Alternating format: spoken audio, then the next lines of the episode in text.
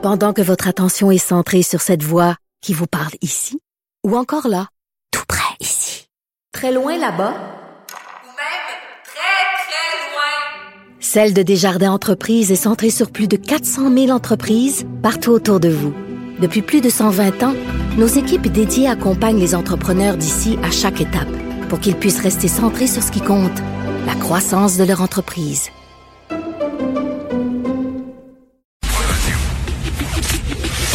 Le, commentaire de Félix Séguin, un journaliste d'enquête pas comme les autres. Hey, c'est qui ce bozo-là là, qui arrête pas là, de haranguer les étudiants avec Ah un là porte-voix à Malaga?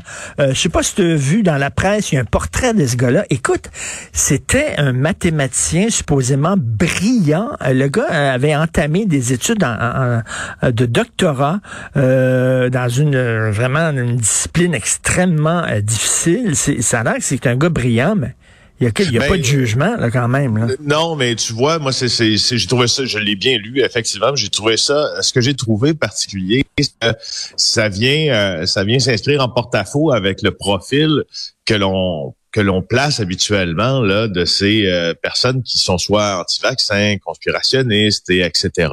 Parce que euh, les études l'ont d'ailleurs prouvé là de plusieurs grandes universités, même au début de la pandémie. C'est pas d'hier qu'il y a des complotistes, mais évidemment ils ont été tellement visibles euh, depuis euh, mars euh, 2020 que les, les universités ont étudié vraiment le, le phénomène et leur sujet euh, et ces sujets.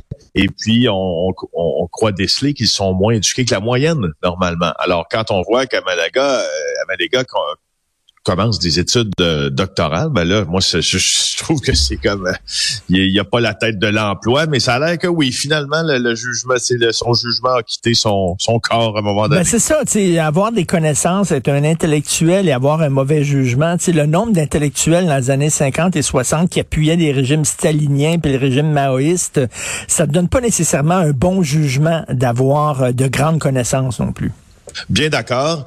Puis comme mathématicien qui s'est oui. radicalisé, ben on peut bien on peut, bien penser une chose, hein, c'est que puis c'est drôle parce que le parallèle que tu es en train de faire, euh, j'allais le faire aussi. euh, L'éducation n'est pas nécessairement garante de jugement.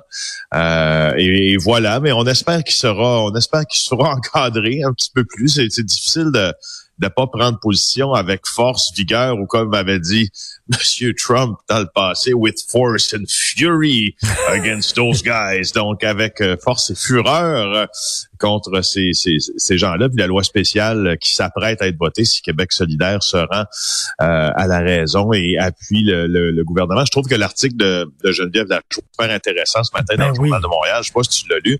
Euh, elle regarde qu'est-ce qui peut se passer avec justement la proposition de loi spéciale qui interdirait les manifs, euh, au moins devant les écoles, devant les hôpitaux, puis empêcherait les manifestants de restreindre entre autres l'accès, puis d'aller parlementer, discuter avec les jeunes ou avec ceux qui se rendent aux urgences ou à l'hôpital, puis on les enverrait manifester à l'extérieur dans un périmètre qui est préétabli.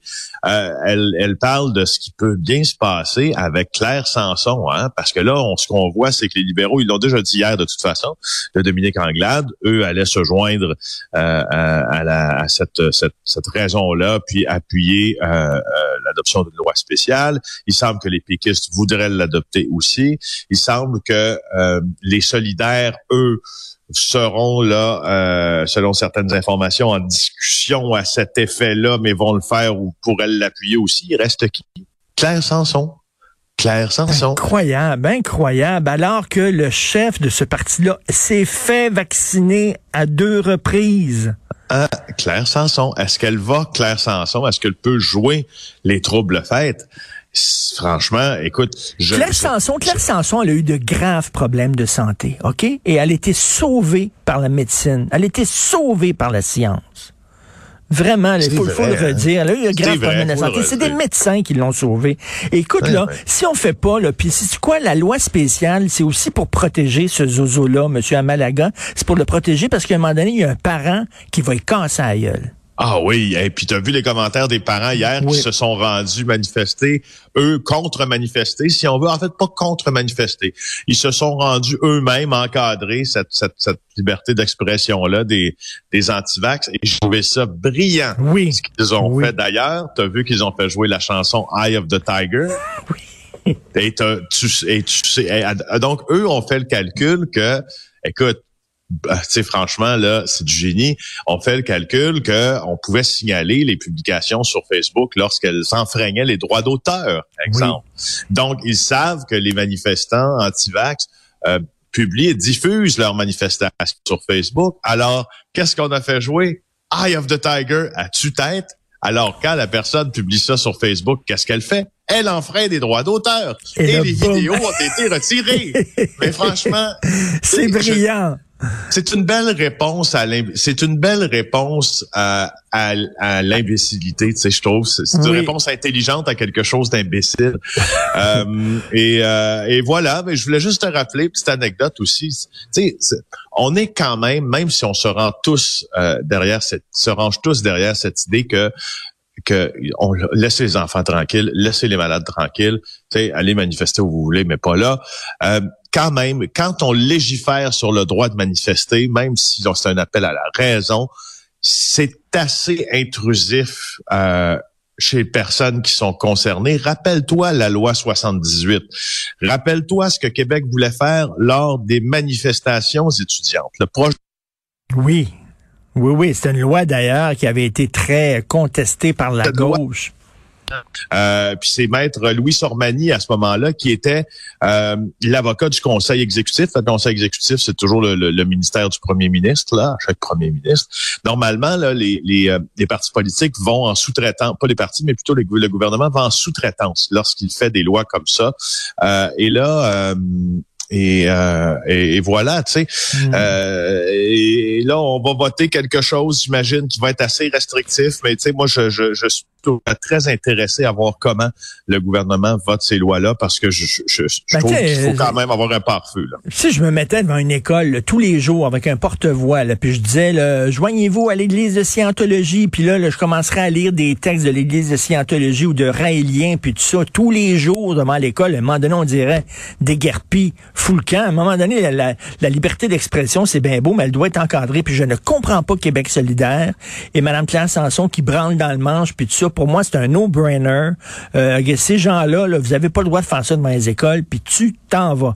Euh, écoute, euh, c'est quoi cette histoire-là de deux jeunes qui ont été arrêtés?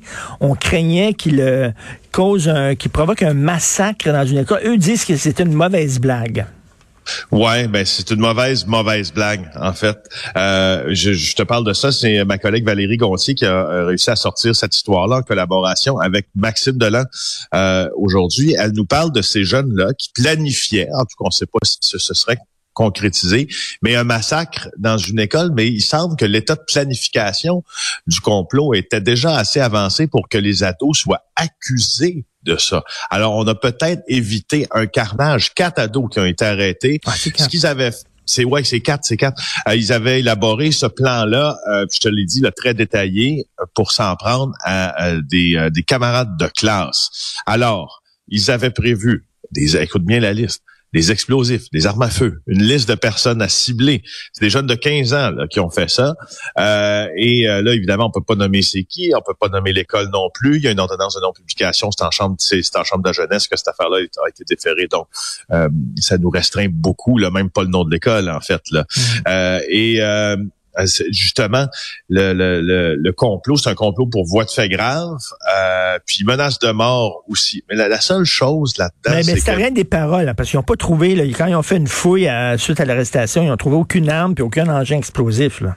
Ben, c'est un peu, c'est un peu ça, mais là, je, je- tu vas dire, Félix, tu pousses loin un peu, mais euh, exemple là, euh, avec le, le- le massacre du, du lycée à, à Columbine, euh, si on avait, si on était intervenu à- avant, puis on avait entendu parler d'un complot comme ça, puis on était débarqué chez ces jeunes-là, on aurait trouvé des armes parce qu'ils avaient déjà les armes en leur possession.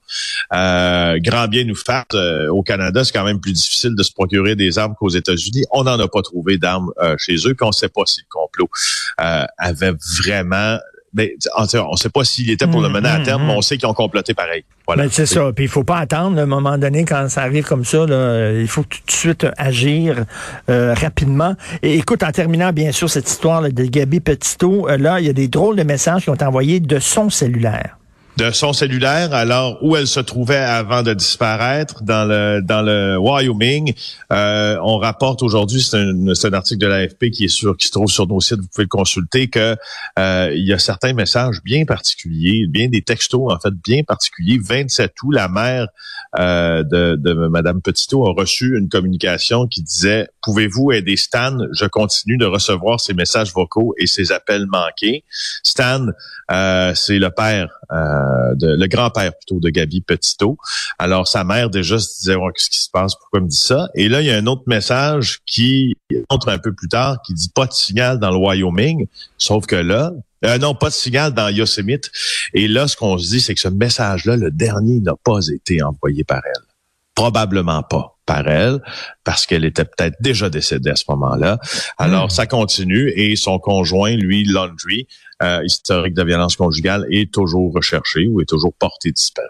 Donc, quoi, quelqu'un aurait volé son cellulaire ou l'aurait pris après son décès, aurait trouvé le cadavre, aurait vu le cellulaire? Ben, on, On peut penser pas, que Laundry lui-même aurait pu texter aussi. Si Laundry, qui ne colle- n'a plus- qui n'a pas du tout collaboré à l'enquête avant, rappelons-le, de disparaître, euh, a quelque chose à se reprocher. C'est pas, je veux dire, c'est arrivé souvent dans le passé. Je dis pas que c'est ça qui est arrivé, mais je te dis que c'est souvent arrivé euh, qu'un suspect de meurtre euh, prenne le cellulaire d'une de ses victimes après les faits pour tenter de faire croire que cette personne-là Mm. est toujours en vie, comme euh, on le Mm, faisait mm. avant avec des lettres po- postales. euh, Richard, là, on écrivait, puis on disait, oui, euh, votre, votre soeur va bien, euh, mais alitée, elle est malade, euh, alors euh, qu'elle est pieds sous terre déjà.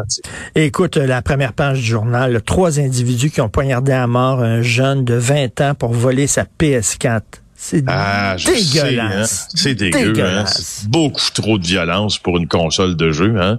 J'ai vu ça, là, j'ai dit, ben voyons donc, ça, c'est, là, euh, c'est, c'est, c'est des gens qui ont qui ont raté leur coup de manière sanguinaire. Ils voulaient voler la, ils voulaient voler de l'argent, voler un peu de drogue. Finalement, bon, ils sont rentrés dans une première maison. Il n'y avait pas grand-chose. Ils sont rentrés chez ce jeune-là, Tristan Boudreau-Boyer, à la chute. Puis ils ont, ils ont aspergé son père de poivre de Cayenne. Ils sont, lui est sorti en disant qu'est-ce qui se passe. Et là, finalement, écoute, on l'assomme et puis on le poignarde à deux reprises au cœur et on vole sa PS4, puis on vole la drogue, puis comment on s'en rend compte? Ben, c'est qu'après avoir volé la, la PS4, les, les, les accusés ont été euh, ont utilisé la carte de crédit de la mère euh, de leur victime pour s'acheter des trucs sur le fameux PlayStation Store, là, où, pour ceux qui connaissent ça, c'est un magasin où tu peux acheter des jeux en ligne, puis c'est ça. Absolument odieux, dégueulasse. Merci beaucoup, Félix. On se reparle Avec demain. plaisir. Salut.